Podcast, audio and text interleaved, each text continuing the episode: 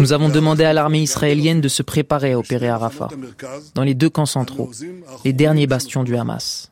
Ici aussi, le moment venu, l'armée agira conformément au droit international et permettra à la population de sortir en toute sécurité des zones de combat. Rafah est-elle promise aux martyrs? Les 1 300 000 Palestiniens qui s'y entassent depuis le début de la guerre entre Israël et le Hamas se préparent au pire. La ville du sud de la bande de Gaza est le prochain objectif militaire de Benjamin Netanyahou dans sa volonté d'éradiquer le mouvement islamiste palestinien. Le premier ministre israélien a certes ordonné à l'armée de préparer un plan d'évacuation des civils, mais pour de nombreuses chancelleries et ONG, c'est un nouveau désastre humanitaire qui se prépare. Ces dernières semaines laissaient pourtant entrevoir l'espoir d'un apaisement. Fin janvier, le ministre israélien de la Défense évoquait euh, la fin prochaine de la phase intensive des opérations militaires dans la bande de Gaza.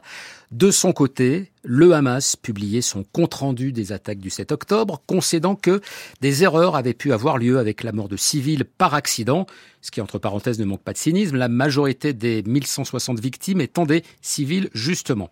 Et surtout, c'est la diplomatie qui était à l'œuvre, avec notamment les États-Unis, le Qatar et l'Égypte, afin d'obtenir un cessez-le-feu et la libération des 130 otages israéliens en échange de prisonniers palestiniens.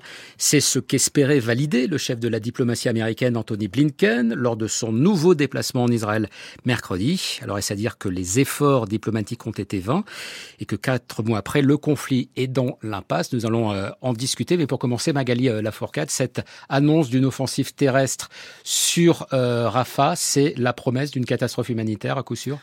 Oui, je pense qu'on peut on peut s'accorder sur le fait que ça va pas bien se passer et que euh, vu ce qui s'est passé depuis quatre mois euh, sur le plan humanitaire où euh, l'aide a énormément de mal à, à arriver, euh, on, peut être très très inquiet de la situation des civils sur place. Et surtout ça renvoie quand même à un, un événement extrêmement majeur qui, je trouve, a pas tout à fait eu la place qui méritait dans le, dans le traitement médiatique, qui sont euh, qui, qui, relèvent donc des, des, ordonnances de la Cour internationale de, de justice du 26 janvier dernier.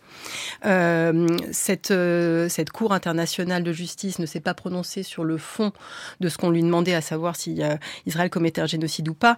En revanche, elle a pris des ordonnances qui sont juridiquement contraignantes, parmi lesquelles il faut assurer une aide humanitaire d'urgence. Donc elle, elle, elle, évoque le risque d'un génocide, mais elle ne dit pas qu'il y a génocide. Alors, c'est très intéressant d'examiner dans le détail. Euh, D'abord, euh, elle, elle considère que le cadre juridique pertinent est bien celui de la Convention de lutte et de prévention euh, contre le génocide. Elle fait des Palestiniens un groupe national protégé au sens de la Convention. Et ensuite, elle décline un certain nombre de mesures euh, conservatoires en demandant à Israël d'empêcher toute action de son armée qui pourrait représenter un acte de génocide, de punir ceux qui en Israël inciteraient à un tel génocide contre les Palestiniens de Gaza et aussi euh, le gouvernement israélien doit transmettre un rapport euh, au bout d'un mois sur les mesures prises pour empêcher tout acte de génocide. Donc elle lui demande euh, d'être comptable de ça. Alors certains lisent ces ordonnances dans une, une, lecture un peu différente en, en expliquant que ça montre qu'elle a confiance en Israël pour pouvoir euh, prendre les mesures euh, qui s'imposent. Elle n'a pas exigé de cesser le feu.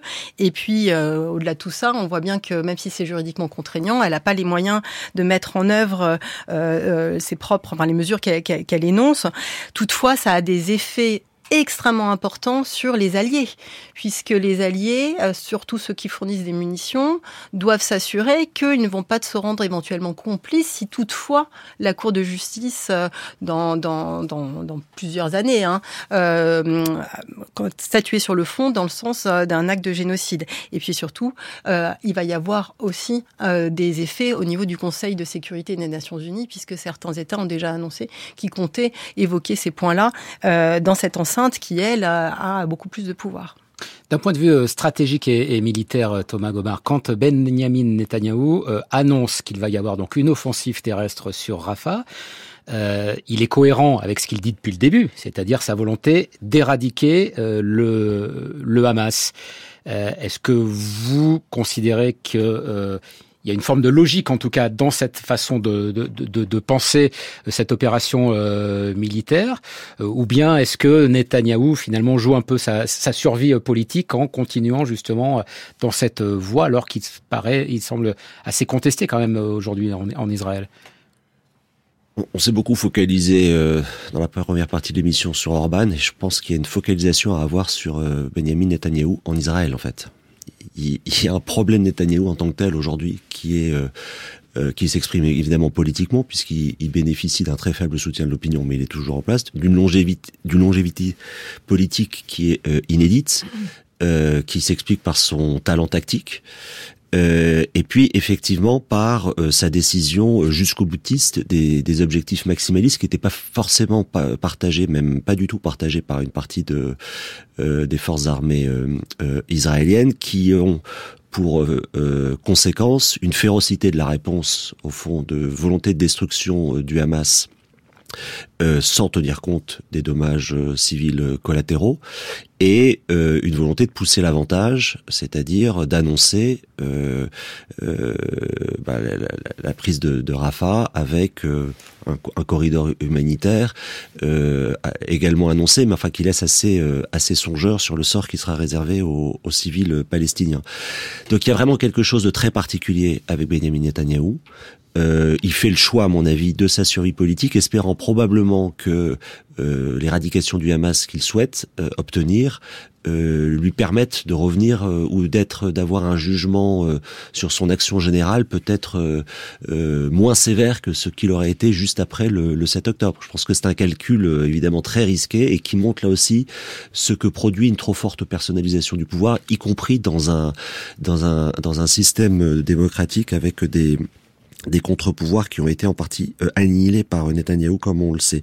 Dernier point, ce qui est quand même frappant à observer, c'est euh, l'isolement en fait euh, diplomatique, médiatique aujourd'hui d'Israël. Euh, le droit à la légitime défense d'Israël a été reconnu par un certain nombre de pays, en particulier les États-Unis, le Royaume-Uni, la France, l'Allemagne et, et, et l'Italie. Mais la manière de faire sur le plan militaire depuis quatre mois, la situation désespérée sur le plan humanitaire en Palestine aboutit à un, isolement diplomatique qui est même exprimé aux États-Unis par Blinken, le département d'État. Au fond, le soutien aujourd'hui euh, à Israël sur le plan diplomatique ne tient que par les États-Unis, un peu comme euh, sur l'Ukraine, le soutien euh, à, à, la Russie tient par la Chine. C'est assez assez frappant à, à, observer. Et encore une fois, je pense qu'il n'y a pas de possibilité de voir une, une autre étape politique tant que Benjamin Netanyahu sera au pouvoir. Bertrand Badi. Oui, D'abord, je crois qu'il faut partir, et je rejoins ce qui a été dit, hein, d'une conviction et en même temps d'une stratégie qui est celle de Benjamin Netanyahu, considérant que l'usage de la force peut tout régler. Euh, or, ça, c'est une façon de n'avoir rien compris à l'histoire des conflits depuis 1945.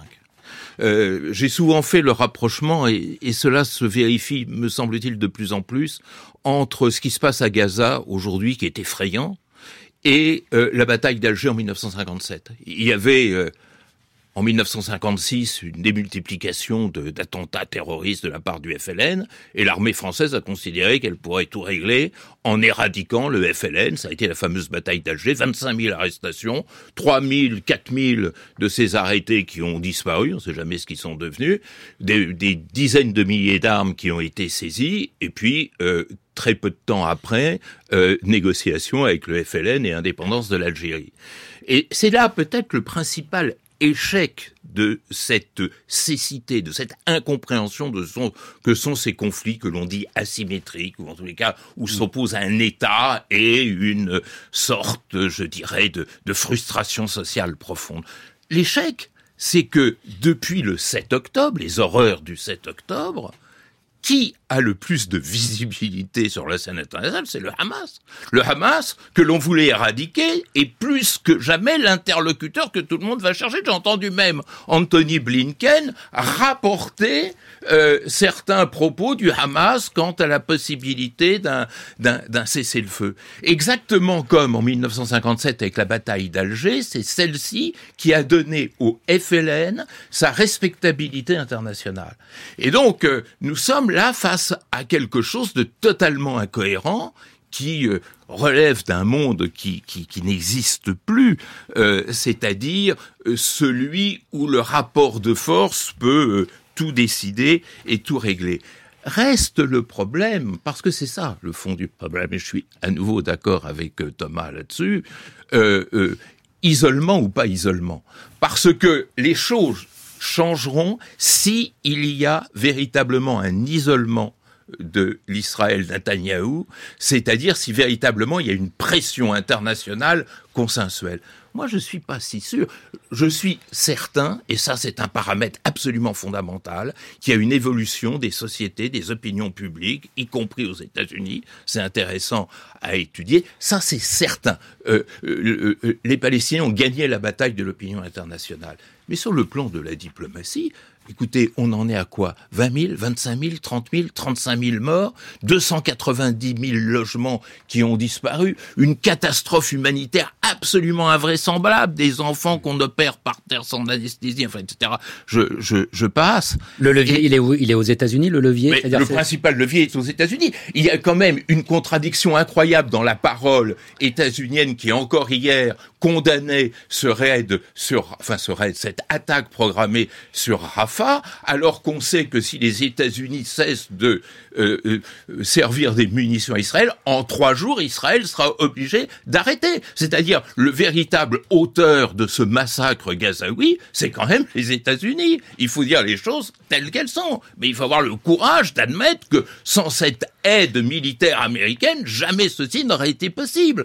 Donc, parler d'isolement, regardez également cette la diplomatie de l'indifférence. Est-ce que vous croyez que dans n'importe quel autre pays du monde, 30 000 morts auraient conduit à une telle passivité diplomatique? Non, je ne crois pas. C'est pour ça que, décidément, je pense qu'un mort ne vaut pas un autre mort. Le principal auteur, euh, ce sont les États-Unis. Venez-vous de dire, euh, Bertrand Badi, j'ai vu euh, une réaction de côté de Sylvie Kaufmann. Oui, c'est un raccourci assez saisissant, je dois dire. Mais pourquoi est-ce que les États-Unis continuent, entre autres, à fournir des armes? C'est vrai que Israël serait, serait obligé de s'arrêter sans les bah. armes américaines. Ça, c'est vrai. Pourquoi est-ce que les États-Unis continuent à fournir des armes? C'est parce que c'est aussi parce qu'ils ont peur. Ils ne veulent pas laisser la voie libre à l'Iran et à une et à une riposte dans cette région.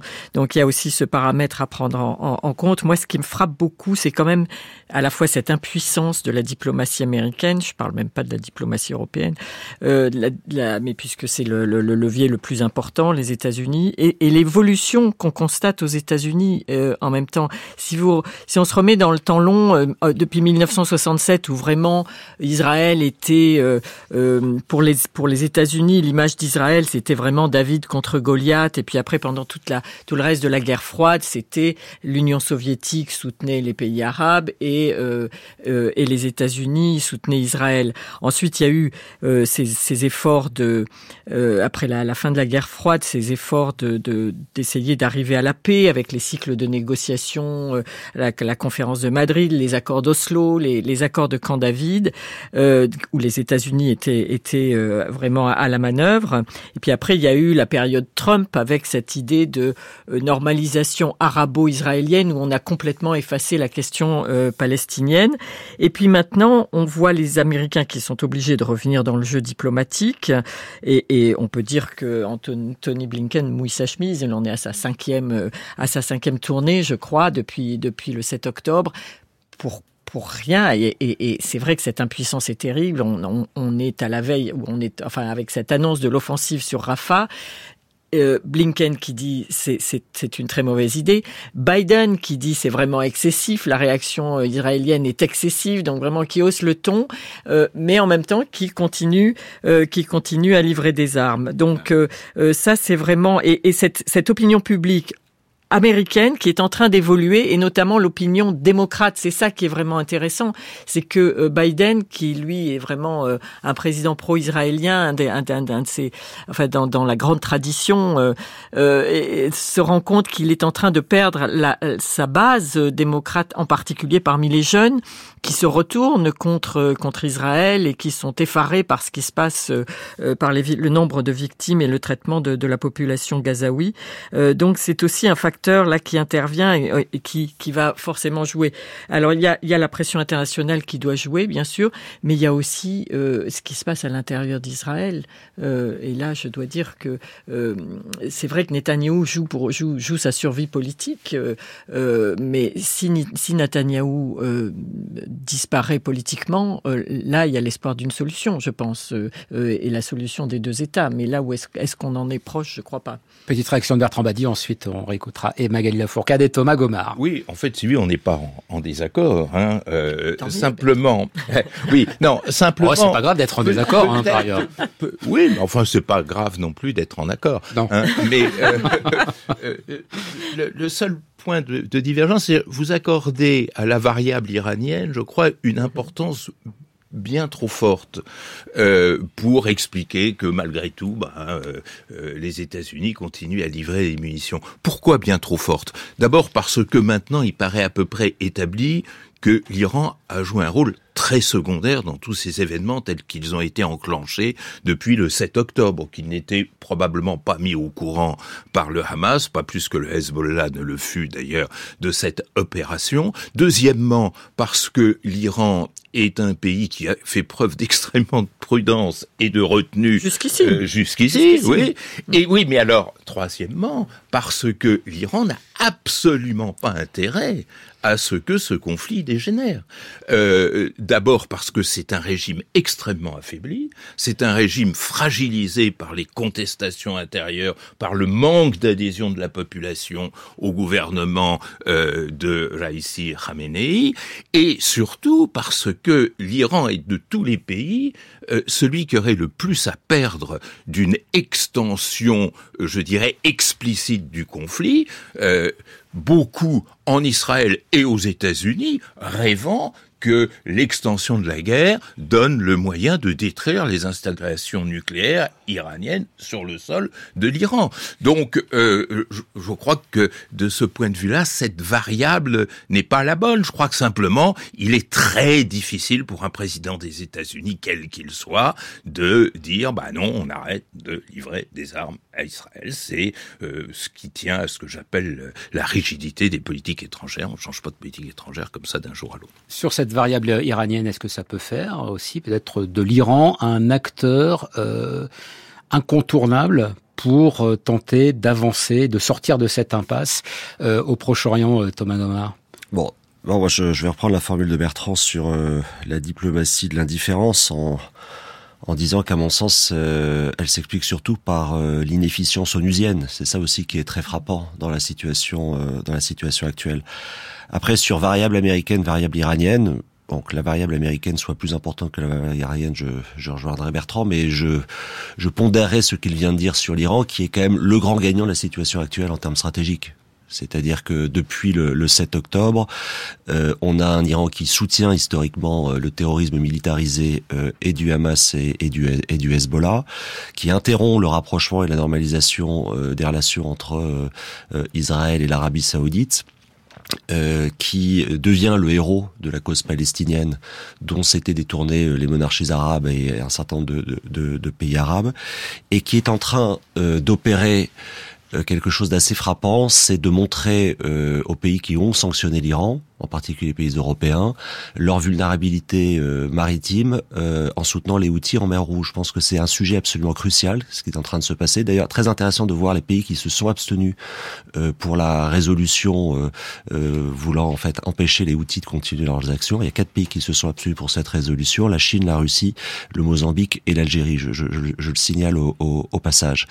Et enfin, un pays qui effectivement multiplie les exécutions capitales pour faire écho au début de notre conversation, euh, tout en accélérant son programme nucléaire. Donc moi la question que je, je, je me pose, c'est effectivement un pays, un, régime qui semble affaibli, euh, qui a des succès euh, stratégiques et euh, quelle serait la situation avec euh, un Iran aujourd'hui nucléaire? Ça me conduit à plutôt à pondérer en fait le, la, comment dirais-je la, la, diminution du, du, du facteur iranien à laquelle nous invitait euh, Bertrand.